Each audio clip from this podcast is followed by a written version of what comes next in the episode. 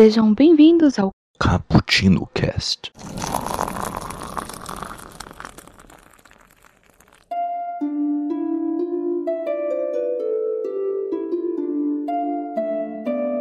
Yo, galera que adora uma cafeína.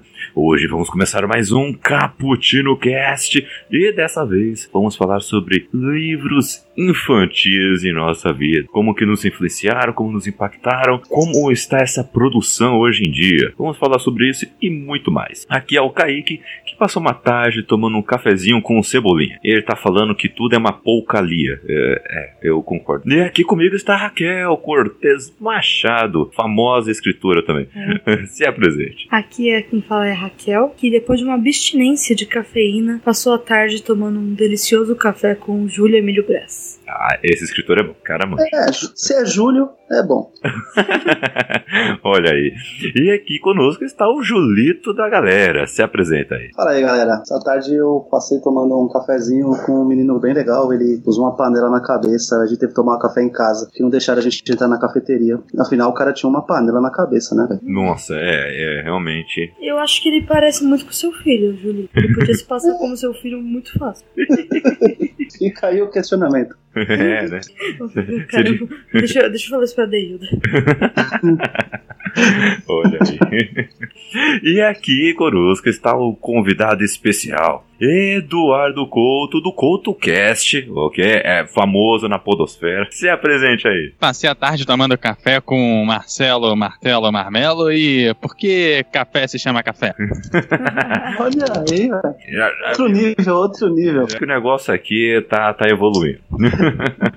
é isso aí, galera. Conforme vamos crescendo e nos desenvolvendo, somos apresentados a N formas distintas aí de, de como nos desenvolver que nos auxiliam nesse processo. E a mais comum delas é o ato da leitura, né? Quem nunca ouviu alguém comentando que de fato começou a ler com as divertidas e educativas narrativas e fábulas, como o Patinho Feio, a Lebre e a Tartaruga, famosíssimo Pequeno Príncipe, que tem expresso do dia aqui, Tem não é verdade. Raquel? Ou ouvia seus pais e professores lendo histórias de princesas, monstros e muitos outros personagens. Mas o que um ato simples e muitas vezes despretensioso quanto esse pode repercutir na vida de uma pessoa? Sobre isso que, é sobre isso que vamos falar aqui hoje. Eu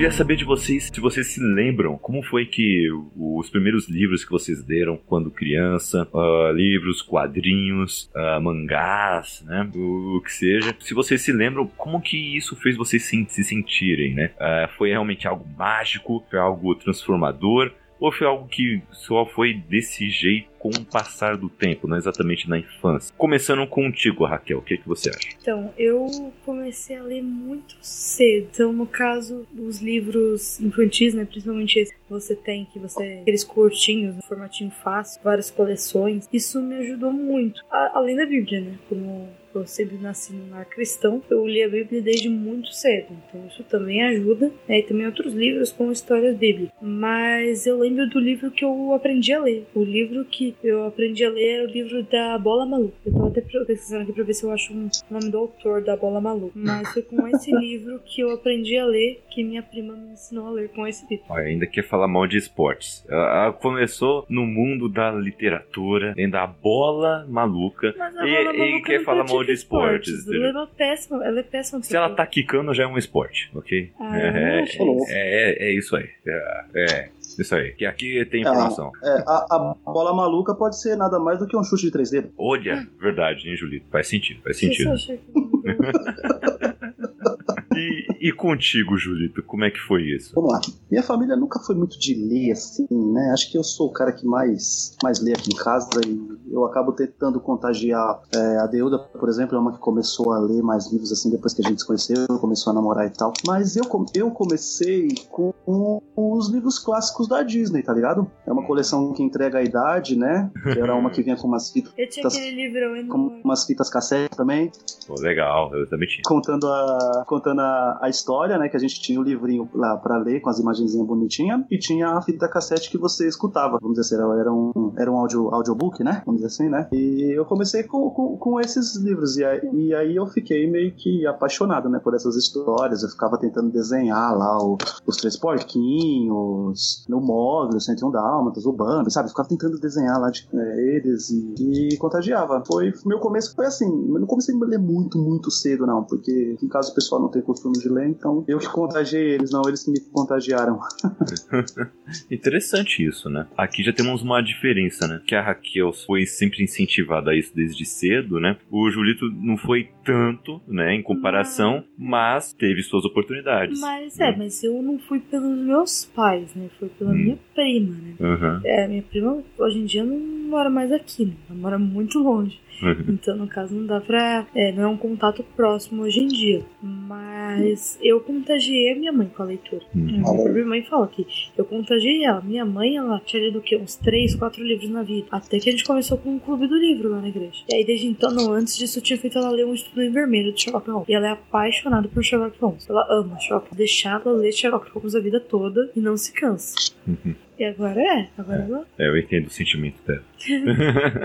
Mas é interessante isso, né? É, existem oportunidades aí para você cair é, né, de, de cabeça nesse hum. mundo. Né? Falando em cair de cabeça, é. quem escreveu A Bola Maluca foi a Flávia Muniz. Flávia Muniz, beleza. A autora do A Bola Maluca. Fica aqui a indicação, ok, recomendação. É muito fofo esse livro. Uhum. Na verdade é a bola. É a bola apenas o nome. Ah, saquei. Interessante. E contigo, Eduardo, como é que foi isso? Como começou a sua carreira como leitor? Cara, é, eu acho que eu posso dizer que a minha carreira como leitor começou com aquele jornal infantil que vinha junto do Globo no domingo, tinha um globinho ali, hum. e aí toda ah. semana eu acabava lendo aquilo ali. É, eu acho que é, pra mim virou um, um, início, não que eu não, não tinha lido o livro, mas tipo, é uma coisa que me marcou muito, né? Porque dali eu pegava o gibi pra ler, dali eu pegava, acabava levando junto um livro infantil, então, sei lá, eu acho que meu guia de leitura de infância era o Globinho. Legal. Sei lá, eu, eu acho meio estranho você chegar e falar, caraca, o cara começou por um jornal, né? Eu acho, eu acho estranho. Sempre fica falando, ah, eu comecei com um gibi, ou, um livro ou outro, né? Uhum. Como meu pai e minha mãe eram assinantes do Globo, né? Era, eu acho que era a coisa mais fácil de você pegar pra ler, porque eu tava ali meio jogado, né? Porque os adultos não iam, né? E de repente você pegava, eu pegava o meu pai, a minha mãe lendo o jornal, e eles me entregavam aquele pedaço de jornal ali pra parar de encher o saco. Muito bom, muito bom. Isso, isso, é legal. Eu, eu, desde criança, eu li muito jornal também. Meu pai, ele era assinante do jornal Agora, que é um, um braço, sei lá, uma franquia, não sei como dizer. É do Grupo Folha. E eu lia bastante, meu. Eu lia bastante a parte de entretenimento, onde eles falavam uh, do lançamento, o livro lançamento do mês, e dava lá uns to o top 5 de livros de ficção e não ficção. Eu lia quais filmes estavam estreando, que lá tinha um guia completo, até hoje tem fala o nome do filme, a nota que os críticos do jornal deram, quais Muito cinemas bom. que tá disponível. No Rio tem o Rio Show, né, que cumpre esse papel, só que ele pega, além de cinema, pega gastronomia, é, balada, pega tudo, né? Óbvio com foco muito em cinema e teatro, né? Gastronomia ali em terceiro plano, né? Uhum. Mas muito cinema e teatro. É, eu acabava pegando também o, o Rio Show, o Rio Show sai no Rio de Janeiro na sexta-feira, para ver questão de cinema, né? Que eu sempre, sempre gostei. Sempre fui frequentador assíduo de cinema e tal. Que legal. E o, outra coisa também que eu lia bastante era o caderno de esportes. Eu, eu lia muito. Porque eu, eu, porque eu sempre gostei de futebol. Eu já contei aqui, eu acho que no cast do, da Copa do Mundo. Eu assisti até Velo Clube Primavera. Vixe, eu assisti um jogo desconhecido. Até hoje ele é assim. É, até hoje eu sou Nossa, assim, em menor eu, grau. Eu lembro na Copa do Mundo de 2014. É, a gente, namor, a gente namorava há pouco tempo. E, nossa, todo dia eu dormia todo jogo. Ficava assistindo o jogo, eu ficava dormindo. Meu, mas... era, era jogo entre Angola e Moçambique. Ele tava, nossa, que jogão, eu não posso não, mas perder um jogo entre Sejamos justos, em 2014 tivemos muitos jogos bons, né? Ao contrário de 2018, em 2014 teve muito jogo bom. Pô, Argélia e Coreia do Sul foi um jogão, eu não esqueço disso até hoje. Mas eu, eu lia o caderno de esportes inteiro, via notícias de todos os clubes, não só do time que eu torço, via também dos times da Europa, e, e, o meu pai, ele trabalhava, né? Ele trabalhou por muito tempo na editora Abril. Então ele trazia de vez em quando uns almanacs da placar. Então eu ia lá lá, ficava lendo ficha técnica do, dos times do Brasileirão, dos times da Libertadores. Isso me puxou muito. Mas uma coisa ajudou bastante foi feira do livro, né? Tinha sala de leitura, a gente tinha lá duas aulas por semana, e onde a gente praticava a leitura em voz alta, isso ajudou muito, né? E de vez em quando, uma vez por ano, duas vezes por ano, tinha a feira do livro. Então parava o nosso dia letivo por, por um momento, a sala toda descia, era uma sala por vez, e até a sala de leitura, e lá tinham livros sendo vendidos. Alguns por dois reais, outros por cinco, até dez reais, preço máximo. Naquela época, claro que criança sempre andava com pouco dinheiro, não sei se era uma criança bem abonada, né, digamos, né, para comprar um dogão todo dia, por exemplo. Mas eu sempre juntava lá meus cinco reaisinhos e comprava um livro de três e um livro de dois reais. Foi lá que eu comprei, Raquel, o livro Sherlock Holmes, O Vale do Terror. Meu Deus, eu comprei por esse preço. Comprei, com, velho, né? comprei por 5 reais, eu acho. Por aí, por aí. Ele era um pouco mais caro, mas eu, eu, acho que naquela época eu só peguei um, né? Eu, eu peguei esse. Mas é porque eu já tinha pegado emprestado na sala de leitura, gostei. E aí, quando teve feira do livro, fui lá e comprei o livro pra ler de novo. Cá comigo. Tem até hoje aqui. Eu comprava bastante coisa em feirinha do livro, mas a minha escola era bem daqueles livros bem bestinhas mesmo. Eram bem é, infan daquele infantil mais. Hum. Aí o livro que me marcou, eu tinha 9 anos, 8, 8 ou 9 anos, quando eu ganhei, foi o Crianças na Escuridão, do Júlio Emílio Braga. Uhum. Todo mundo sabe que eu sou apaixonada por esse livro, né? Inclusive tem expresso com o Júlio Emílio Braz, né? É, exatamente, olha É, aí. que- então, esse livro é um livro que me marcou muito. Eu já li ele umas três, toda vez que eu leio, eu choro. Me acaba, e é um livro excelente. É um livro excelente pra qualquer época. E depois disso, eu comecei a ler outros livros mais infanto-juvenil, que eu não lembro mais tanto deles, né? Eu, eu teve outros que eu totalmente esqueci bastante deles. Aí depois que eu voltei a ler e falei assim, não, que foi quando eu conheci o Kaique que nós começamos a ter um ritmo de volta, um ritmo de leitura. Uhum. É, pode me agradecer. Olha lá, convencido.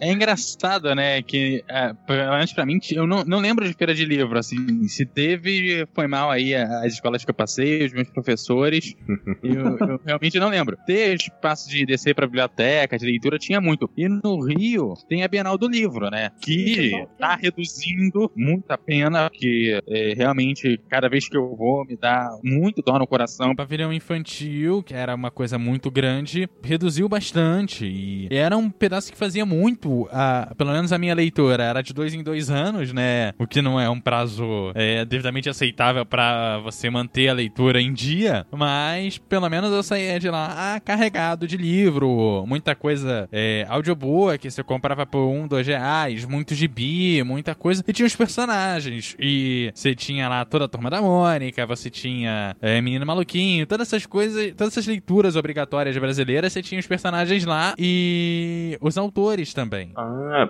e a Bienal aqui em São Paulo, acho que já tá seguindo o caminho diferente, viu? Porque aqui, pelo que a gente viu no, na última, pelo menos, né? Me ajuda aí, que é na memória, os painéis, né? Os stands com livros infantis eram bem grandes, né? Eram bem grandes. A Ciranda Cultural tinha três né? É verdade. Ela não tinha uns, já não. Uhum. Mas eu, e tinha um outro lá também infantil grande. Comprei, eu comprei muito livro infantil, porque eu tenho uma irmã mais nova. Na verdade, tinha duas irmãs mais novas. Três. Mas teve uma que eu sempre incentivei mais a ler. Depois eu desisti dela, mas tudo bem. Eu tenho, eu tinha esperanças. E eu comprava muito, porque eu tinha uma. Eu trabalhava no shopping Eldorado e ali tinha uma feira do livro sempre. Aí eu comprei muito livro. Tanto pro Kaique como pra ela. É que pro Kaique, né? É pra também. você também, é. Também. Fica mais fácil, né? É uma compra casada. É uma compra casada, Olha, olha boa, bom termo. É, agora sim, agora fechou. Mas aqui eu, eu tô sentindo que aqui na Bienal, em questão de questão comercial, tá crescendo, né? Eu acho que tem mais. Acho que sebos estão conseguindo bom espaço também, estão crescendo. O que eu vi de stand de sebo em que era tipo todo livro por 15 reais, algo assim, é, era brincadeira, tinham muitos. Tanto que na próxima Bienal a gente vai ter que fazer um planejamento mais pensado, né? Que, que pra gente juntar uma grana maior pra poder ir lá e gastar com segurança. Porque na última Ah, vez a na gente próxima separou uma quero ir. quantia e gastamos o dobro.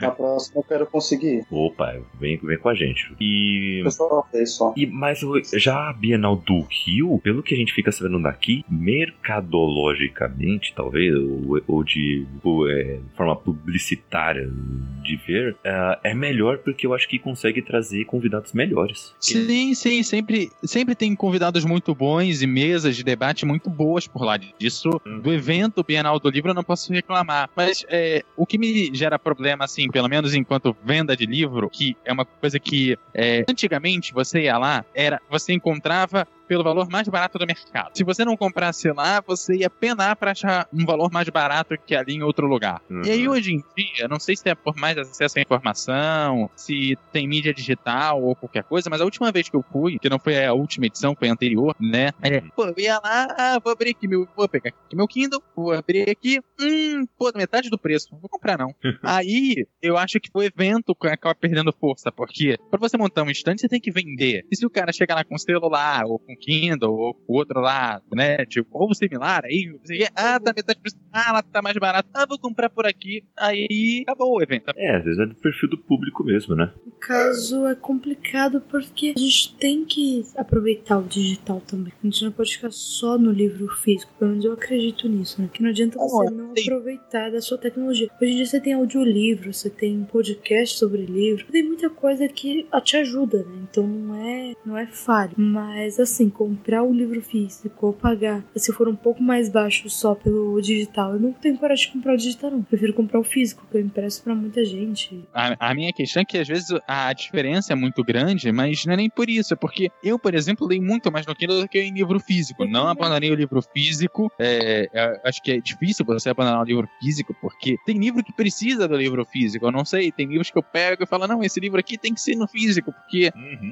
você precisa dividir a emoção com, com alguma coisa. Só que a minha taxa de leitura, depois que eu peguei o Kindle, aumentou muito, sabe? É, é muito diferente. Primeiro porque é, facilita o acesso de você pesquisar o livro, você comprar o livro, você... é, até a própria leitura facilita, porque você não precisa carregar um trambolho, sabe? E sei lá, cara, Game of Thrones, bicho. Cara, eu só consegui ler Game of Thrones no digital, porque você tem hiperlink lá e você aperta, você vai onde você tem que ir. Porque eu odeio ler livro que você tem que ficar parando toda hora pra catar alguma informação, sabe? Eu paguei mais caro no livro digital. Olha, Ah não, Game of Thrones a gente tem uma edição legal, que mesmo no ônibus não fica ruim de ler. é, Mas que é a Pocket. Mas assim, é é que agora eu estou temporariamente proibida de ler trans. Com o Kindle realmente ajuda muito. É o Kindle e o audiolivro, que eu acho que ajuda muito. Ajuda bastante ainda mais pra quem faz muitas tarefas em casa. Porque quando você tá. Ou pega um trajeto também longo no ônibus, hum, por exemplo, nesse caso, eu tô pensando em baixar um audiolivro para já começar amanhã, né? E não tá podendo ler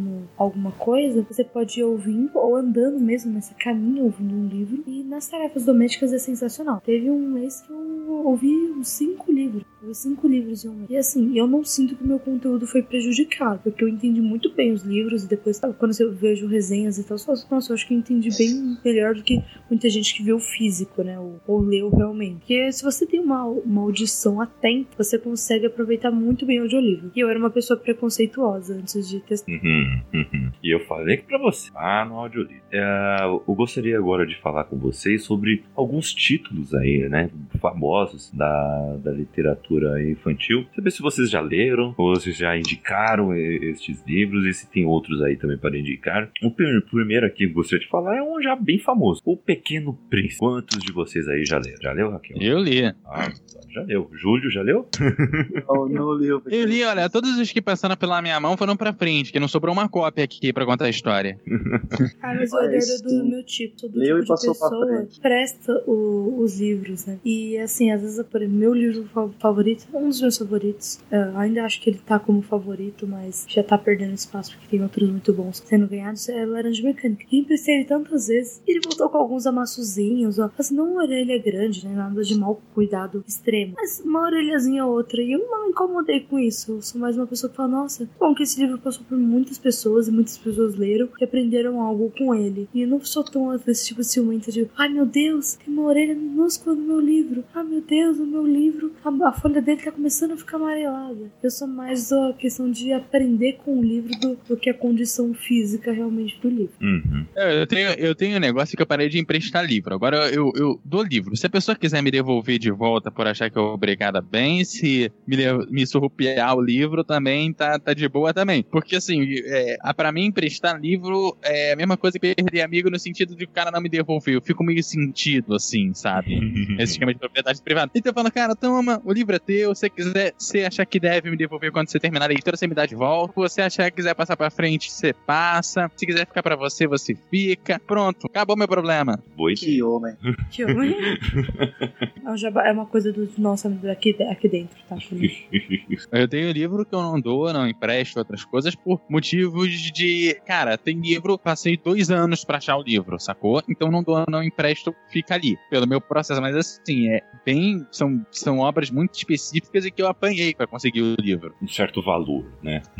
Não dá pra passar pra frente assim, entendo bem. Na verdade, a gente tem que começar já a passar alguns pra frente, realmente. Ai, Eu já doei livros pra moradores de rua, gente. Vocês. Eu já tem, tem uma história que famosinha aí na internet, né? Que de vez em quando eu converso com o pessoal, eu falo e eu comento isso. Uma vez, né? Eu e minha mãe a gente se muda muito. Então, uma vez a gente foi se mudar, a gente se mudou com 33 caixas de livro, fora o resto da casa. Aí, Aí então tem que passar livro pra frente, sacou? Senão, cara, imagina, se metade do caminhão era livro. Caraca. sonho nosso, né? É.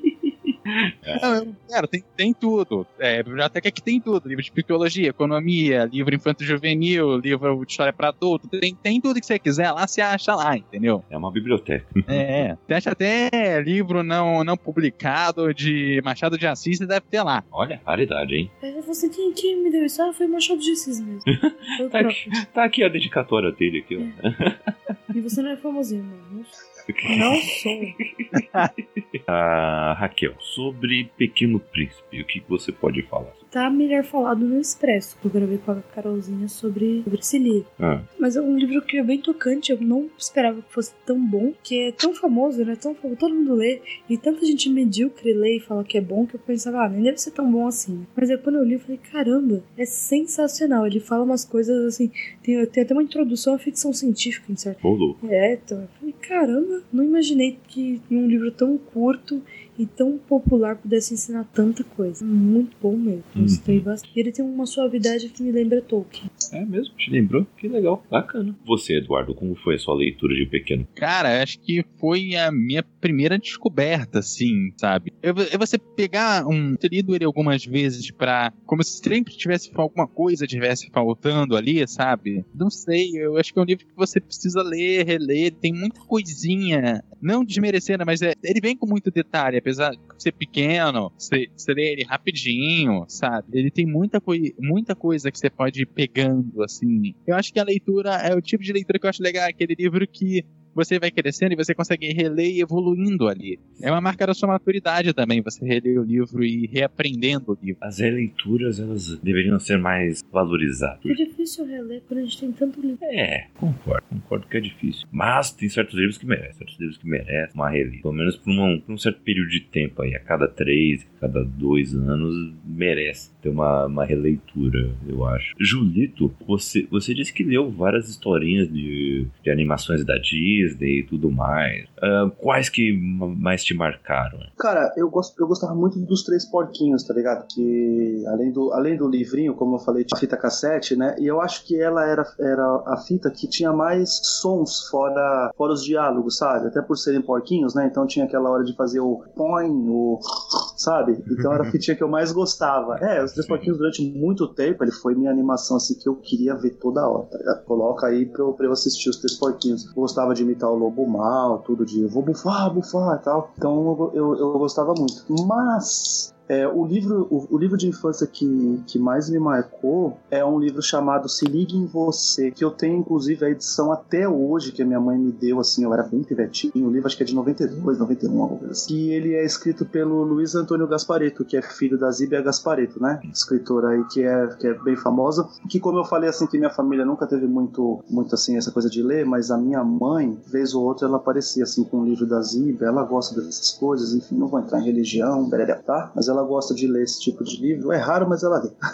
e, e, ele era um livro, é, ele é um livro muito, muito bonitinho, muito gostosinho de ler, assim, sabe? É, o, como eu posso dizer? Os desenhos dele é como se fosse uma criança desenhando, sabe? Tipo, sabe quando a gente começa a desenhar a casinha, o menininho, a menininha de vestidinho, sabe? As gravuras do livro são desse estilo. Parece que foi uma criança que desenhou mesmo. E ele vai falando sobre as coisas que a gente sente, sabe? Quando a gente tá alegre, como a gente consegue envolver as pessoas que estão ao nosso lado alegre, como a gente tá triste, que elas conseguem ver que a gente tá triste, o que elas podem fazer pra gente ficar alegre. Então ele fala sobre confiança, sobre sentimentos. É, é, é muito legal, é um livro bem bonitinho aí. Depois, se vocês quiserem pesquisar aí, vocês pesquisam, ou então a gente posta lá algumas imagens lá no nosso Insta também pro pessoal dar uma olhada, que é, é bem legal. Assim, esse livro me marcou muito, né? E aí eu fui pesquisar sobre ele, inclusive fiquei super triste, cara. Eu vi aqui que o, que o autor faleceu ano passado. Acho que foi o livro que eu. Talvez o livro que eu tenha mais lido na vida, porque eu, eu li ele quando eu era pequeno muito, muito, muito, muito. Acho que as gravuras me chamavam muito a atenção. Interessante, hein? Interessante. Fica aí a indicação também.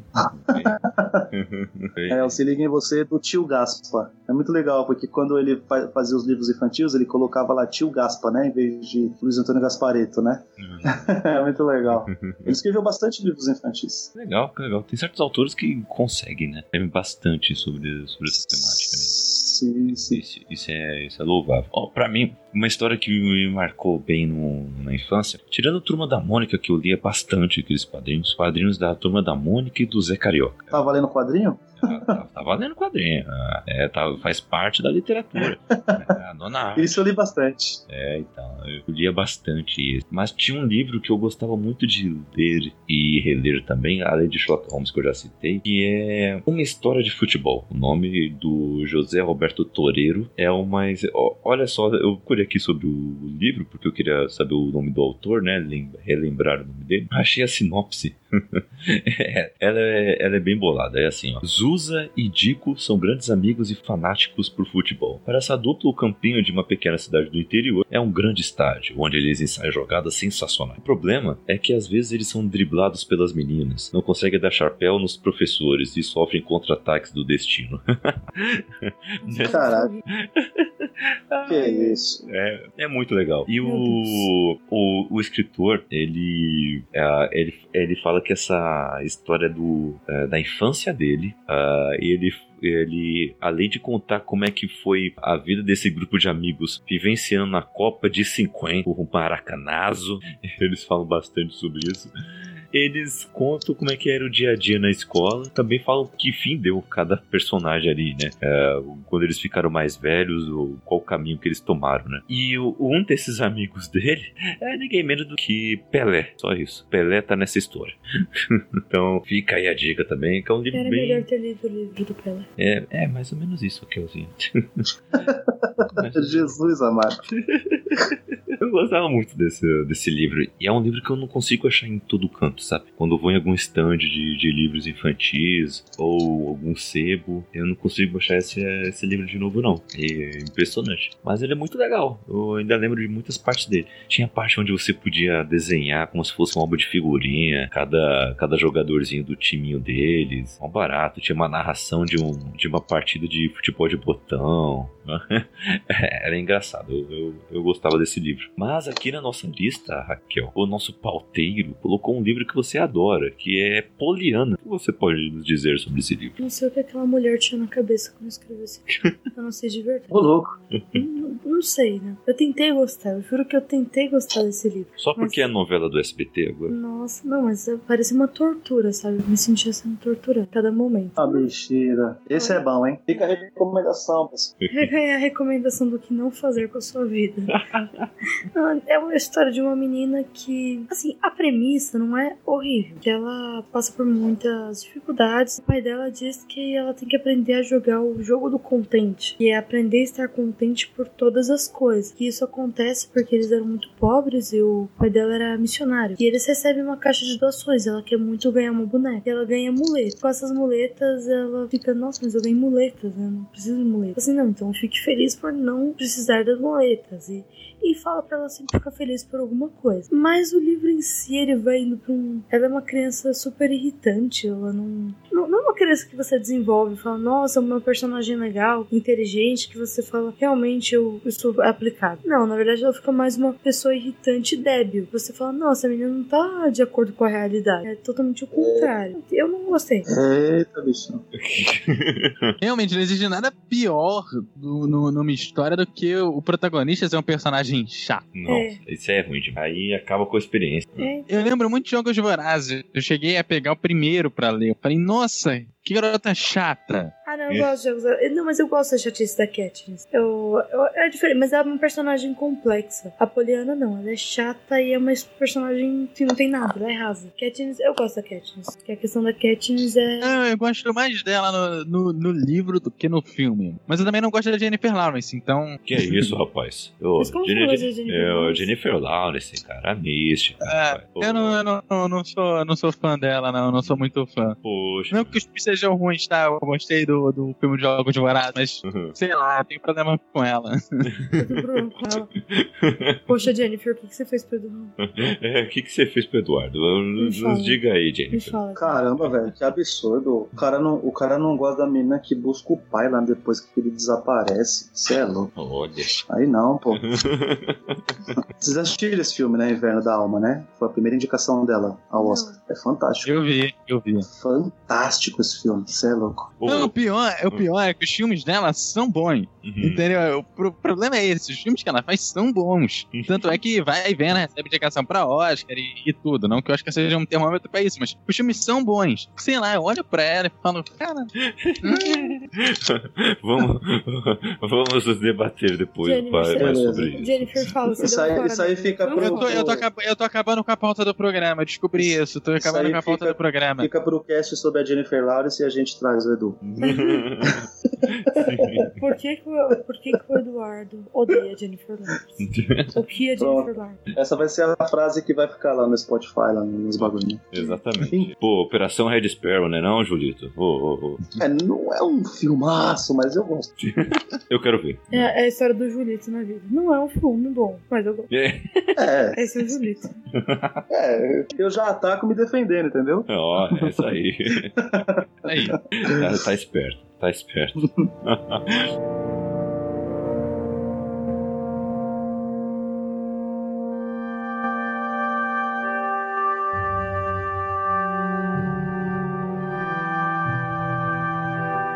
Assim, voltando ao assunto, né? Uhum. Não que eu seja a pessoa que normalmente volta ao assunto, eu sinto falta de mais livros infantis hoje em dia. Porque antigamente tinha essa facilidade. Hoje em dia você não vê mais livro infantil com a mesma frequência em banca de jornal, todos esses lugares. Não, não fica. eu- Ou são aqueles livros bem bestinhos, sabe? São pra bebê, que tem vários desenhos extravagantes. E não tem nem mesmo uma história, mais a questão da figura. Não tem mais tantos livros pra criança. É o que eu É percebo. mais o colorido, né? É mais o colorido pra eles ficarem olhando lá. Sim, sim. E mesmo a revistinha de colorir, que tinha alguma coisa escrita, não tem mais. Caça-palavras. Você não vê mais as crianças tendo esse tipo de passatempo. Agora, sempre o celular, um tablet, um brinquedo, é muito mais É. difícil. Antigamente sempre tinha aquelas revistinhas também que vendiam no farol, né? Que tinha caça-palavras, palavras cruzadas. Então ia incentivando as crianças também de uma forma ou O, outra. o almanacão da turma da mãe. Sim.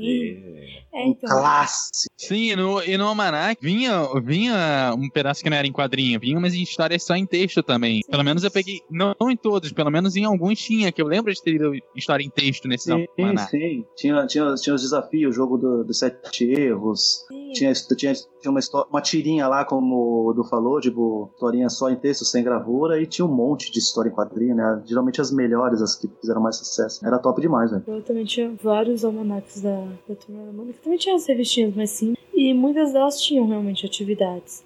É, eu achava legal. O Julito, seria. Diga lá, meu rei. Seria Maurício de Souza o Stan Lee brasileiro? Cara, é, podem achar que é polêmica, podem achar que é loucura, mas, cara, a importância dele pra, pra gente, assim, como brasileiro, como criança da época, que foi criado na época que realmente a Turma da Mônica estourava pra caramba, que eu acho que hoje não faz tanto sucesso como antes. Eu acho, tá? A Turma da Mônica clássica, apesar de vir o filme aí, laços, tudo, né? Mas eu acho que a importância dele é tão grande como a do Stan Lee pra, pra Marvel, né? Os quadrinhos em É. geral, mas mais pra Marvel. Eu lembro que o primeiro Cine Gibi eu não consegui entrada pra ver o filme. Aí, é, é, é, é uma, é uma maluquice. Gente, o, o, os desenhos da Turma da Mônica, na época que eu trabalhava em locadora, era direto, eles estavam sempre locados. Sempre, sempre, todos assim, sabe? Tipo, é o plano infalível, o plano sangrento, era. Cara, um, Ô, louco, você não plano- encontrava na plano prateleira. sangrento, Não, e nome. tinha. Plano sangrento, é isso mesmo.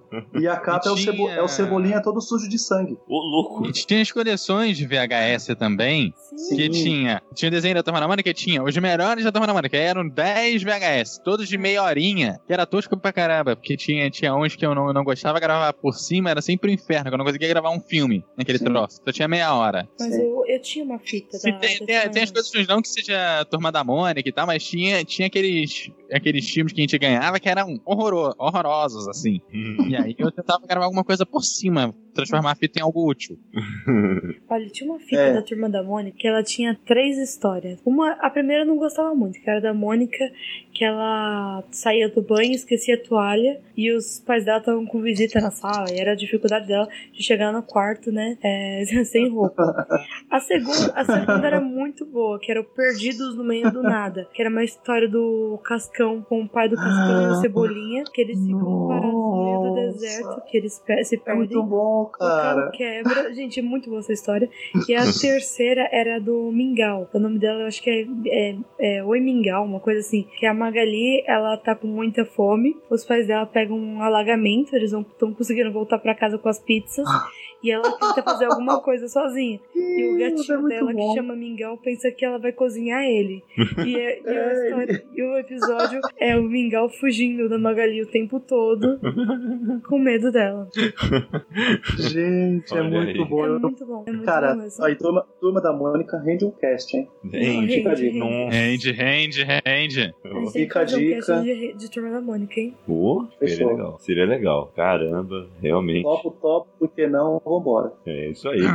E. E falando em comida, Sim. é, não necessariamente de comida, mas sei lá qual mistura louca que tem ali. Tem Alice no País das Maravilhas, que também é super legal. Vale muito a pena a leitura. Eu não lembro- eu me lembro de ser um livro mais gordinho, Alice no País das Maravilhas, mas eu, eu realmente não me recordo. Há muito tempo que eu não vejo ele. Eu me lembro dele ser mais gordinho, assim, Uhum. de memória. É porque tem um que é com imagens. ou Tem um que é cheio de imagens. Agora tão, tem umas versões mais finas porque são mais sucintas. Mas é, o- é o mesmo livro. A única questão é que antes tinha muitas, muitas imagens. Por isso que era gordinho. E a folha, antigamente, tinha umas folhas mais grossas, né? Quando não tinha desenho. Eu tinha, por exemplo, um livro da Disney, que eram 50 clássicos da Disney em história. Lindo, lindo, lindo. Nossa, aquele livro era sensacional. E tinha o Rei Leão, tinha Pocahontas, o Pinóquio, Dumbo. é, aí tinha Alice no País Maravilhas também, que era minha favorita. A favorita era a Alice. era- Por quê? Ah, eu, eu gostava dela primeiramente que ela era uma princesa que não tinha príncipe. Eu Hum. achava isso muito legal. Porque normalmente, gente, não sei, você vai contar a história da princesa, ela só quer casar. É isso? É o objetivo da vida dela é esse? Sério mesmo? Não tem outro objetivo. E a Alice não, ela é uma criança perdida, ela é uma criança curiosa. Então, ela passa por uns desafios diferentes, que é bem interessante. Quando ela começa a passar por tudo isso com aquela inocência dela. Então, eu acho muito legal e ela fica perseguindo o coelho que tem um relógio. Eu adoro relógio, eu adoro relógio. Sim. Então, Somos dois. ah, Olha aí. então, aí eu acho muito legal. Eu gosto muito da história dela, eu gosto muito da do Pinóquio e do Dumbo também. Uhum. Fora o, ah, o Rei Leão, né? Dumbo que tá com filme em aí. É, e que não estreou bem, infelizmente. Ah, não, mas o desenho do Dumbo é lindo, gente. Toda vez eu choro. Tudo bem que eu chorar vendo algum filme não é difícil. Eu, eu choro com qualquer coisa. Uhum. Absolutamente qualquer coisa. Qualquer filme, qualquer livro. ah, não é qualquer, né? Sou suspeito porque eu também. Julito também é um, é um cara emotivo, um homem sensível. Eu sou velho. Não, se as pessoas ouvirem os expressos, eu chorei com quase todos os expressos dos li- meus livros favoritos. Pior que foi mesmo. Nossa, ô, ela tava gravando um Pequeno Príncipe, eu eu cheguei no quarto dela, ela gravando, do nada chorando assim. Mas ah, que época você tá chorando? Ah, ela fazendo assim, um sinal de silêncio pra mim. Eu tô gravando. Ué, chorando gravando? Como assim? Quando a gente gravou sobre Fahrenheit 451, você também chorou. Eu chorei. É verdade. ai, ai, vai entender, né? Mas tem algumas edições que tem Alice no País das Maravilhas e tem Alice através do espelho, né? Que é a continuação, né? Nunca li a Alice através do Eu nunca li nenhum País das Maravilhas. Ah, faz muito tempo que eu li meus pais moram aqui. Foi na escola também, assim, em biblioteca. Aham.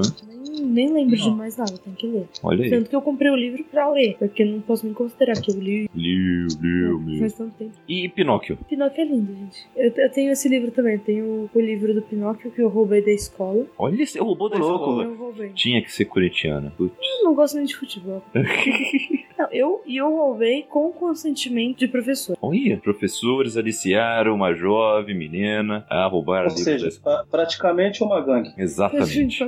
Não, mas é triste isso, porque eles só do levam, o livro porque ninguém ia ler. Porque Caramba. ninguém Ô, ia pegar. Porque ninguém pegava Ah, os então não, não, não foi roubo, foi boa ação. É, então, porque os livros de lá também depois tinham trocado também a pessoa que cuidava ali da biblioteca, que nem cuidava direito, e tava tudo uma bagunça, tudo jogado, sabe? Esse mesmo que eu peguei, ele tava até úmido na época, depois que ele foi secar direitinho. Não tava muito bem cuidado. O Julito, você também ou leu ou assistia bastante as animações do Pinóquio? Pinóquio sim, mas mais o desenho, assim, o livro, se eu falar pra você que eu lembro, eu vou estar mentindo. Tudo bem que eu já tô ficando velho pra lembrar um pouco da minha infância, mas Pinóquio eu não lembro muito de ler não, cara. Porque eu acho que eu não tinha todos da Disney lá, eu tinha tipo uns 5, 6, velho. Realmente não lembro de Pinóquio tá no, no bolo. Legal. O Pinóquio eu lembro mais do filme, viu? Eu não lembro se eu achei. Eu lembro do algum- filme também. Eu não lembro se eu achei algum, algum livro do Pinóquio, mas eu, Eu não sei, mas eu sempre achei os filmes do Pinóquio meio estranhos, assim. É, realmente Pô, eram cara. estranhos.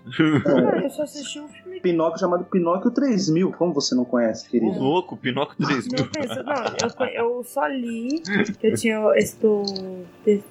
O melhor é vocês pesquisando agora, né? Vocês foram pesquisar agora, né? Você ouvinte também foi, não foi? E é muito, e é muito feio. Mas Ah, essa, vira, essa virada de menino que o pessoal resolveu é, refazer tudo e botar 2000 no nome foi um inferno. É, pra quê, né? Cada coisa. Nossa, Eu acho que o melhor filme que surgiu nessa época foi Pokémon 2000, mas isso aí é pra outro cast. Ô, verdade, hein? Pokémon 2000 é da hora. temos, hein? Esse livro até que tá barato, ó, 60 reais o livro, mas ele é tão lindo, mas tão lindo. Com o Clássicos Encantados. Legal. Eu acho que era esse. Porque a, minha capa era diferente, né? Era uma Ah. capa. Uma capa bem mais Saquei.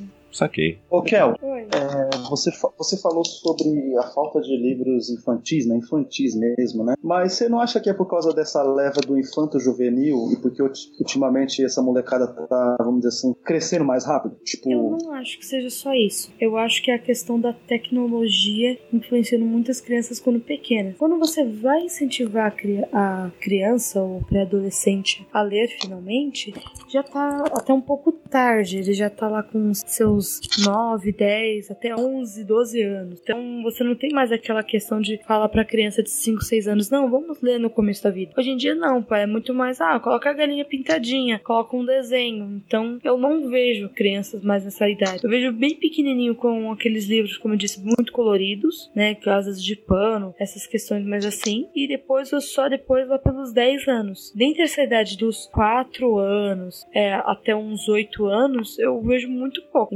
A minha irmã não foi assim, né? Tem uma, inclusive, uma é, coleção excelente que ainda que é nova, que é um livro infantil que realmente é, é legal falar, que é o. Como que é o nome da, da saga? É o horror, é contos de horror, uma coisa assim. Fora do espanto. Hora do Espanto. É, um- é uma série de contos, assim, é, é, representando contos clássicos, né? Histórias clássicas de terror, mas para um público infantil, mas não é uma história boba. Assim, você como adulto, você pode ler e falar, não, é um livro legal. Mas ele tem uma. não é. não tem um peso tão grande, entendeu? Mas muito boa a coleção. Aí eu comprei quase, quase toda a coleção pra minha irmã. Uhum. Foi mesmo, verdade. Tem um. Pois é, em, em livros de terror eu tive esse problema, que eu sempre fui apaixonado por essa questão de lobisomem, vampiro e, né, essas coisas do gênero. Eu sempre fui muito apaixonado. E desde pequeno, então eu sempre tive esse problema, né, que eu era meio, meio que sempre proibido de pegar os livros, né, porque tinha coisa muito... É, você não vai, sei lá, você não vai dar, dar um livro que, né, livros de vampiro tem outras questões que não,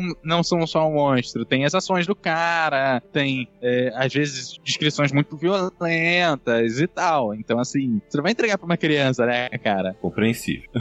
É, então, é, É porque eu, eu, entrei nessa daí porque, por exemplo, é, eu tenho o Lucas, né? O Lucas tem 12 anos, ele faz 13 é, esse ano e o Lucas é, é geração YouTube total, tá ligado? Ele, ele tá sempre vendo vídeo de, de gameplay, de coisa. Se, se contasse como zeramento assistir gameplay, o Lucas tinha, sei, não sei quantos jogos ele já zerou, né? De tanto assistir gameplay, essas coisas. E aí eu e a mãe dele, que a gente é separado, né? Então vamos dizer assim, ele praticamente tem que meio duas famílias, duas criações, é meio complicado. Mas a gente tá tentando institucionar para ele aí que ele leia um livro, tá ligado? A gente tá, tá tentando assim. Tamo, a gente deu um espaço para ele, para ele escolher um livro, né? Depois a gente quer, quer que ele leia o livro para começar a ler. Primeiro porque é muito bom, você já sabe já tudo que é de bom. E para ele ocupar a cabeça com uma outra coisa, porque ele, ele tá nessa fase, como eu falei, além de YouTube, é Free Fire, é só jogo. Se deixar, é só tá jogando, quando não tá jogando, tá vendo vídeo de jogo, hum. né?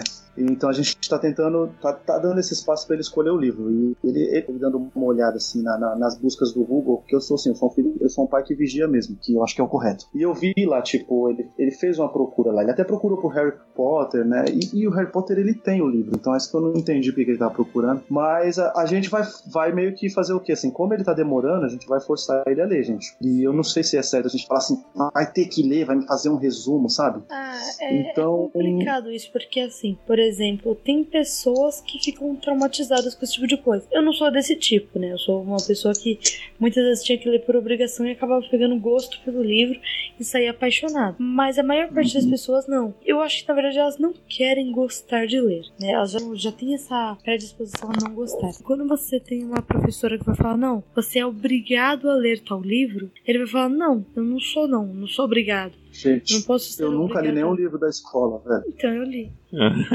eu li. Não, sério mesmo, eu não, eu não, esse negócio de eu quero obrigado a fazer um resumo, cara, eu nunca li nenhum livro na escola. É, e, e nessa, nessa, parte aí, é, nessa parte eu tirava as notas baixas, mas na matéria lá na hora do pega pra capar das outras provas eu tirava a nota boa e ficava elas por elas e aí eu passava, entendeu? Olha. Escola pública. Quando tinha, quando tinha uma obrigação de ler, eu, eu era chato. Não, mas eu, eu era um da, eu, eu vou usar a mesma desculpa, é que eu prestava atenção. Eu era era da bagunça, mas eu prestava atenção, sabe? Não, não tem essa desculpa, não tem essa galera. Todo mundo prestava atenção e hoje em dia é tudo fudido, não tem bom emprego e fica com essa graça aí. Eu também não tenho bom emprego. E eu faço parte, tá? Eu tô, eu tô falando de mim, tá bom, gente? É. Eu faço parte. Olha, eu, eu, mas... tenho, eu tenho um alerta, tá? Para as pessoas que você tem algum jovem, né, criança, nos ouvindo. Olha, se seus pais falam, olha, estuda bastante, seja o mais inteligente da turma, que isso vai te levar pra frente, então, eu era assim e não adiantou nada, tá? Tô na merda. Até agora eu tô na merda. Então calma, eu faço por calma. amor mesmo, tá? Porque se for por eu tendo interesses. Calma, calma. O jogo vai virar. O jogo vai virar. E. É, pois é, mas eu, eu sempre fui muito bom quando de, de leitura, de trazer a leitura de algum. de outro espaço. Por exemplo, de jogo. Na época é, que lançou o, o. aquele lá, o jogo lá do God of War, por exemplo. Eu é. saí fazendo leitura de mitologia grega, não sei o que, parará. Uhum. E depois de vários livros que eram baseados em algumas dessas mitologias, né? Tem um livro muito bom, acho que é A Loba de Prata. Você só vai achar ele na internet. Uhum. Esse é um dos livros que eu demorei pra achar em físico também. E é a história da fundação. É, é meio que a continuação da história da fundação de Roma, né? Como se os personagens ali fossem descendentes dos meninos que foram criados por uma loba, que fundaram Roma só que já na decadência de Roma, com personagens históricos, sabe? Participando da, da trama, sabe? É, é legal. Tem que ser importante. Mas uma dica além dessa é que assim, Júlio, dá um livro pra ele. Fala, começa a ler ali, vê se você gosta. Se ele falar que não gostou, beleza, dá outro, sabe? O, oh, aí até você dá um Hobbit, aí se ele não gostar, aí é. Mas tem que dar uns peteleco é, mesmo. aí é. aí não tem jeito não, gente. Não, é só então, é... você dá vai dando as opções para ele e ele tem que começar. Aí se é ele não eu... gostar, ah, beleza, pode parar a leitura, mas se outro aí. E assim vai. Eu entro, eu entro nesse, nesse caso porque, como vocês sabem, né, eu sou colecionador de quadrinhos, tenho bastante quadrinho, e o Lucas também nunca foi de pegar nem os quadrinhos, nem, nem, nem pra, tipo, tentar, tipo, Tipo, eu acredito que o quadrinho seja bem mais fácil, né? Tipo, de, de introduzir pra criança, né? Tudo. Mas ele nunca foi. Ele, ele folheava um ou outro turma da Mônica lá dos perdidos que eu tinha, assim, mas ele nunca foi de pegar pra ler. A única vez que ele pegou realmente pra ler, assim, que ele, que ele pegou e ficou folheando, era logo os zumbis Marvel, né? Eu falei, não, aí não, né, meu filho? Só isso. Aí, né? Começa aqui com esse. É, começa aqui com esse de volta ao lar aqui do Homem-Aranha, pelo amor de Deus, né? né? Tipo, esse crise de identidade aqui, meu querido, do, Homem-Aranha, tá, gente? De identidade da DC que a criança não vai ler aquilo, não, pelo amor de Deus. Mas, mas eu, eu queria, mas eu. A minha experiência, como eu disse, era da infância lá, poucas leituras, Bererel, mas depois eu, eu fui atrás, entendeu? Eu fui num sebo um dia e comprei o, o Código da Vinci e comecei a ler livros, e aí, tipo, peguei uma leva aí, tipo, acho que durante uns três anos eu li muitos livros. Hoje em dia eu tô meio preguiçosinho tal, só nos quadrinhos, mas. Mas eu que meio que fui atrás, né? Mas eu já tinha 18 anos, tá ligado? Entende? É, mas é isso. Tem que. Livro. Livro do Dan Brown é outro que passa na minha mão e vai embora, cara. Não leio, não, não gosto. Peguei um pra ler, não gostei, passo pra frente. É, é engraçado que minha mãe adora, ela lê todos. Uhum. Chega na minha mão, já, já mando pra ela, assim, ó, toma, toma que é teu. Depois você me conta pra eu falar que, ó, adorei o livro, a história é ótima, gostei de tal parte. entendeu? A pessoa não fica chateada comigo. Eu, eu sou assim com, Coitada, agora a pessoa tá descobrindo isso, tô ferrado. Ah, mas acontece, eu também já aconteceu. Mas é que bom que normalmente as pessoas que fazem isso não, não vão estar ouvindo. Fica tranquilo. Eu tenho. Assim, eu sou uma pessoa que não gosta muito de romance. E eu tenho umas amigas que dizem: não, você tá errada, você vai gostar de romance. Assiste tal filme, aí eu assisto os 10 primeiros minutos, alguns minutos no meio e 10 minutos no final. E pronto, tem um resumo do filme. Aí quando fala, ah, eu vou assistir o filme, assisti, como acaba? Acaba assim. Uhum. Pronto. Que beleza. Do Isso. Raquel de assistir. Não, se o filme fosse bom, eu continuaria. Mas normalmente não são. Ok. Então, beleza. Então fechou. É esse tipo de pessoa que pega 2001 e vê a versão picotada. Hum. Mas sabe que uns anos atrás rodava uma versão picotada de 2001, tem 3 horas e blau, que tem 1 hora e 15. Ô, ô, louco. Rodava. eu- Todas aquelas cenas de nave lá, com música tocando, não sei o que, era tudo cortado. Não, mas o... é diferente. Eu, eu pulo história de romance. Porque, gente, é muita enrolação pra mesma coisa. Você já sabe. Aliás, o, eu- o filme, eu assisti 30 minutos do filme que tinha uma hora e meia. E eu acertei o final no começo do filme. Nos 10 primeiros minutos. Era Nossa, Ah, eu mas aí não é o com- final, aí é a jornada. É, eu fiz isso com. Qual é o nome daquela menina lá que fica fofocando dos coleguinhas? Esqueci. Tem um livro lá de uma garota que fica fofocando de todo mundo, que tem um Ah, blogzinho. Ah, Ah, Gossip Girl. isso, isso, isso, isso. Na Pensei que série, eu, eu, vi, eu vi a série. Com 15 minutos de episódio, eu falei: é fulano, é fulano. Eu só vi o último episódio pra garantir que eu ia ganhar o dinheiro da aposta dos coleguinhas, né? Porque você sabe que a aposta você só recebe quando você cobra, né? Aham. e você acertou. Acertei. Caramba. isso. senão eu não tava contando a história, né? Pô. Pô, rapaz, eu, eu, eu não tinha conseguido acertar quem era. Eu só fui acertar no final. Olha, você É porque nasceu na cara do que. Não vou entrar nisso aí, não, porque eu adoro o Gossip Girl. Então, Meu, eu gosto também. segue. Eu assisti. Eu Eu comecei a assistir. Eu assisti, eu, eu confesso. O, o complicado é que quem é o, a Gossip Girl, é, ela é, começa a, a, como fala, desviar o foco de quem é. Quando você acha que, beleza, é essa pessoa, aí vai lá e divulga alguma notícia contra ela mesmo, pra disfarçar. Aí você, ih, caramba, não é mais essa pessoa que eu achava. E aí fica na dúvida. Vai ter uma novela que eu assisti. Baseado em livros. Mas parece uma novela. Mas é uma novela. Então, é Cara, tem, tem a mais de pessoa 10 baseada em livros, é uma novela. São que são 12, eu acho, Girl. Não são, são 12 ou são 15? 13. Por aí. Pô. E são, e são seis temporadas de série, por aí. Eu assisti a primeira. Uma vez, uma vez eu vi, eu vi uma coleção de, de livro, aí tinha. Aí fui caçar uma numeração na internet. Aí tem o livro 1, livro 2, livro 3, livro 3,1, li- livro 3,5, 3,79. Não, é porque o cara escreveu 1, 2, 3, 4. Escreveu história no meio, entendeu? Aí não tem numeração. Aí eles quebram a numeração. Falei, gente, eu não, não vou ler isso, tá complicado demais. E era assim, a, a numeração acabava no número 17. Sem contar os que estavam pingados ali no meio entre um número e outro. Caraca, 38 livros. Nossa. É livro que não acaba mais.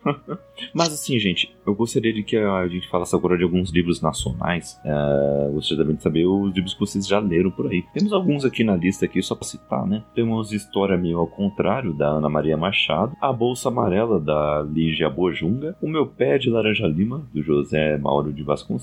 Ou Isto ou aquilo, da Cecília Meirelles, o Fantástico Mistério da Figurinha, do Pedro Bandeira, além do Crianças na Escuridão, do Emílio Braço, que comentamos aqui mais cedo. Raquel, qual é a história de Crianças na Escuridão? Como já falei, eu acho que em quase todos os casts, né? sobre esse livro. É a história de uma menina que ela é abandonada pela mãe e ela vai morar nas ruas. E ela tá muito assustada, ela só tem seis anos. No meio disso, ela conhece outras meninas de rua. Então conta o cotidiano dessas meninas que moram na rua. E é interessante que, falando com o autor, ele falou: É, então, você já leu Capitães da Areia, mas ele só fala do lado dos meninos, ele não fala do lado das meninas. Então, é muito interessante. É muito legal e não só por isso, porque a análise ela tem muita profundidade e você consegue explorar muito bem o ambiente, né, da, da praça, da sé que elas. Então, é, é interessantíssimo. Você consegue ver uma inter, interessante sobre a relação de governo, a relação de, entre o, as pessoas de rua, entre outras pessoas que não são de rua e essas pessoas. Muito, muito legal. É realmente uma análise muito boa da, da sociedade e é um livro muito fofo. Tem Expresso do dia aqui, como já, diz, já falamos. Só E procurar aí no feed. E aí, esse expresso foi o que eu mais chorei. É, esse foi. Esse foi com certeza. A Raquel conheceu o ídolo, ele desatou a chorar. Foi. Sabe que o pior, ó, o fato de bastidor. Gravaram eu, Raquel, Gravamos. gravamos eu, Raquel, eu, Júlio Emílio Brás. Nós dois aqui que nem estamos agora, aqui no- na mesma linha aqui. e o Júlio Emílio Brás gravando lá do Rio. Olha aí, Eduardo, aí da sua terra. Só que o, o esse o áudio do Júlio Emílio Braz não veio certinho pra gente. A gente não conseguiu editar. E o que aconteceu? A gente teve que remarcar pra fazer de novo o expresso. Só que dessa vez eu não podia gravar. Que foi no dia de semana, eu tava trabalhando naquele horário. Então foi a Raquel sozinha com o Júlio Emílio Braz. E- Eu não sabia reagir. Mas Coração, coração palpitando, Nossa. suando. Nossa, eu chorava, eu chorava de emoção. A primeira vez eu fiquei, nossa, eu não acredito que ele aceitou. E eu mandei um e-mail pra ele, assim, despretensioso. Eu mandei o e-mail, ainda mandei o print, assim, pra Raquel. Falei, olha aí, ó, vai que dá certo. Ela, ah, eu não acredito, acho que não vai ver, não. Do nada, a resposta. Olha, eu gostei da ideia aí, eu quero participar do programa de vocês. Aí, vixe, é, é- é muito legal, né? Chupa a sociedade, tá vendo? Tem que tentar. tem, tem que tentar. É, O não você já tem. É, então eu. mas A eu gente busca o sim ou a humilhação. É. Nessa, e no meio dessa lista tem a Ana Maria Machado, que eu comentei no cast das escri- escritoras também. Muito provavelmente eu conheço essa história que tá citada aqui, história meio ao contrário, mas pra mim, com certeza, a melhor história dela que me marcou muito foi a Menina Bonita do Laço de Fita, que é um livro lindíssimo, lindíssimo, lindíssimo. Fala também de uma questão racial e é lindo. Olha, é, é um ritmo poético, suave, e tem um coelho, É só ter coelho que pronto. e um coelho. É um bom coelho, ok.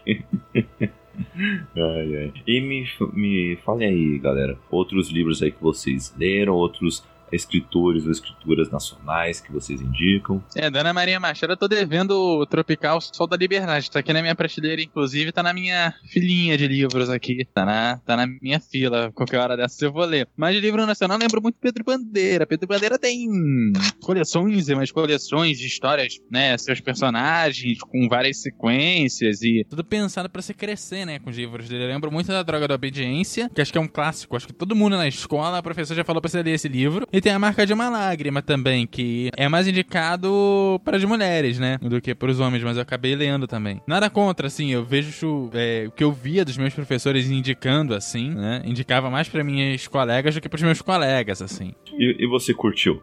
Eu curti aí os dois, assim. Eu lia também as adaptações de, de história clássica de literatura brasileira, né? Iracema, não sei o que. Tinha umas coleções assim também. E aí eu li esses livros pra quando chegasse no, a vez do livro principal, já chegar aquela moral, né? Na moral, ah, eu sei, é, fala disso, diz, eu conto, sai contando a história pra pegar moral com o professor. Não, e aí eu li esses livros que te contavam mais simples, aquelas histórias clássicas, antigas. Esses livros com essas histórias clássicas pra pegar moral com o professor, que a professora chegava falava assim, ah, vamos ler tal, coisa assim. Eu saía contando a história, assim. Eu lia pra ter moral. Julito, tem algum autor ou autora nacional aí de livro infantil que você se lembra? Cara, é, é que eu não sei se é nacional, mas uma que uma coisa que me marcava, me marcou muito assim da infância, que eu lia bastante quando eu ia pra casa do, assim, do da mãe, do namorado da minha mãe na época, né? Uhum. Vamos dizer assim, que na época seria era a minha avó temporária, né? Porque infelizmente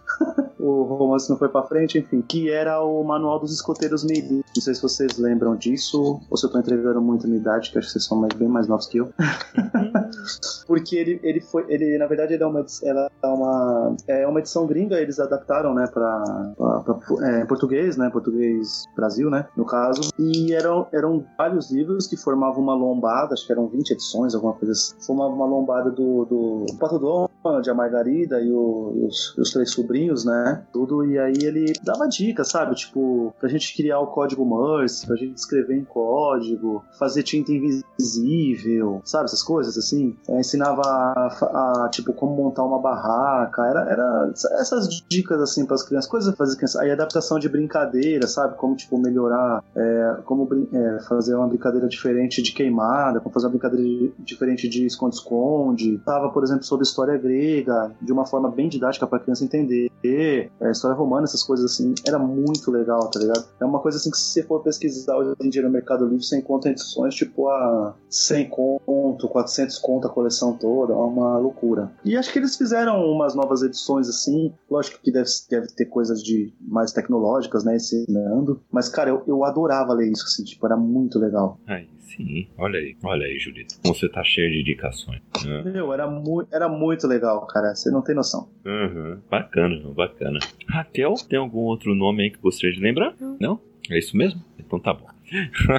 e eu, além desses nomes aqui também, é, eu acho que é isso mesmo. Do- nacionais. Acho que temos que conhecer mais atores nacionais aqui, hein? Temos que colocar mais. Eu, eu falei, né, na minha apresentação, desculpa te cortar, Kaique, de Uhum. menino maluquinho, né, cara? Geraldo a gente tem que sempre citar, né? É. Pelo amor de Deus. É, Ziraldo. Ah, e além dos outros quadrinhos novos, né? Tem o Calvin e o Armandinho, né? Que são nacionais também. é Muito bom. Mafalda. Na falta não é, não é nacional. Eu sei, só citando. Ah, eu tenho um livro tão fofinho da Mafalda que acho que tem umas 300 histórias dela, velho. É muito, muito, Você muito cara, engraçado. Versãozinha de bolso. Se eu, te, se, eu, se eu te contar que eu achei, você acredita? Juro pra você, eu achei no metrô. Aí é aquele esquema, não sei se alguém deixou lá pra passar naque- naquelas campanhas que tem, né, de deixar um livro no metrô, mas eu, eu achei esse da, da Mafalda, tem tipo umas 300 histórias. É muito legal. Do Armandinho gosto mais que o Calvin ainda.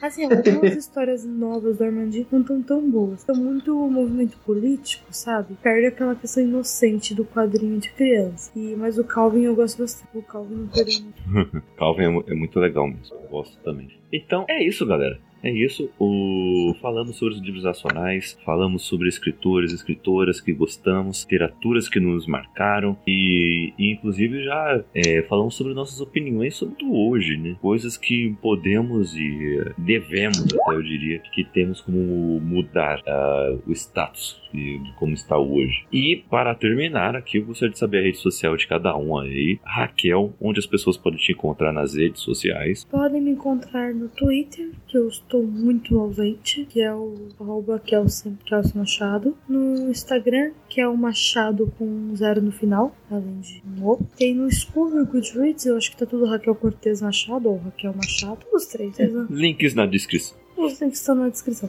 Pode adicionar, mas também tá tudo muito corrido ultimamente, então estou bem ausente de tudo. Mas vou tentar postar mais livros no Instagram. Ah, isso aí. Muito bem, muito bem. E, e no Twitter você postou aí um hashtag Raquel Pistola aí outro dia. É, então eu não vou fazer meus. Eu sou uma paulistana muito paulista. Eu sou uma paulista que eu sou 100% paulista. Hum. Então eu tenho, eu tenho as minhas raivas de, de paulista. Então às vezes eu preciso usar. Ah, tá. É, ela desabafa no Twitter. Ok.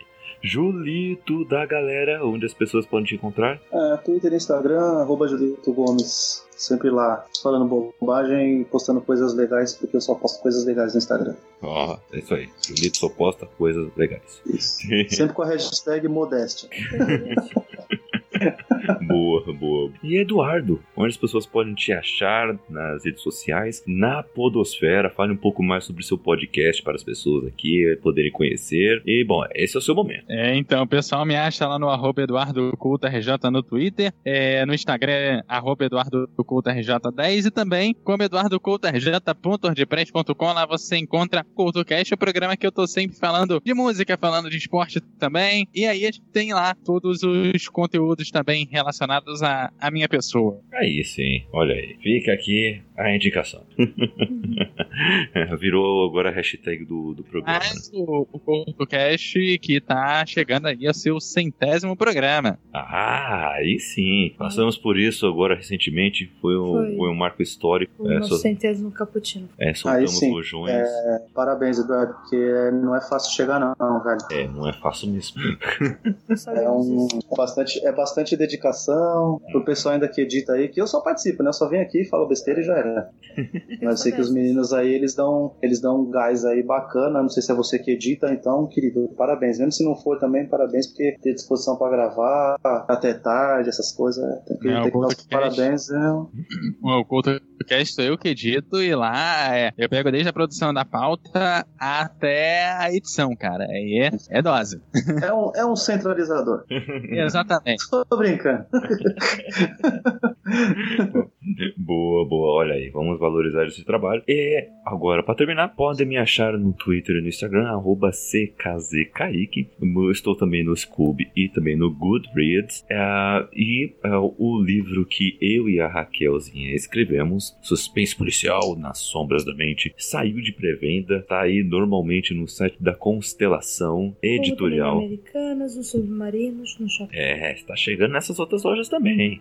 Então vai ficar muito, muito fácil para vocês adquirirem. E também ele está na Amazon, já com a nova diagramação, com nova capa, tudo com um novo trabalho, um trabalho mais profissional. Então tá é, excelente, tá lá baratinho para você adquirir o e-book na Amazon. Então é só caçar lá, ok? Tá facinho. E em breve teremos novidades aí Hum. sobre essa carreira aí. E até isso que eu queria comentar também que eu gostaria, assim, no futuro que a gente tentasse escrever um livro infantil. Eu acho que é muito difícil. É, Eu acho que é muito difícil. é bem difícil. né? É. É bem complicado. Queria tentar também, mas Hum. mais no nosso caso, né? Que nossos universos são mais complexos. Então, É, seria um pouquinho então, exatamente por causa Tentar disso. não, vocês vão conseguir. Olha aí. Vocês não acreditam em vocês, mas eu acredito. Olha aí. se, bem que, se bem que quem escreveu terror, né? Terror é outro gênero difícil, né? Se Quem sabe não pode ser o primeiro, não pode ser o primeiro livro do Bernardo. Bernardo tá com quatro meses só, olha. Ai, meu Ah. Deus, o Bernardo. Oh. Olha aí. Então é isso, galera. Ficamos por aqui. Fiquem com Deus e leiam mais. Incentive mais as pessoas a lerem também. Isso mesmo. Leia muito bom.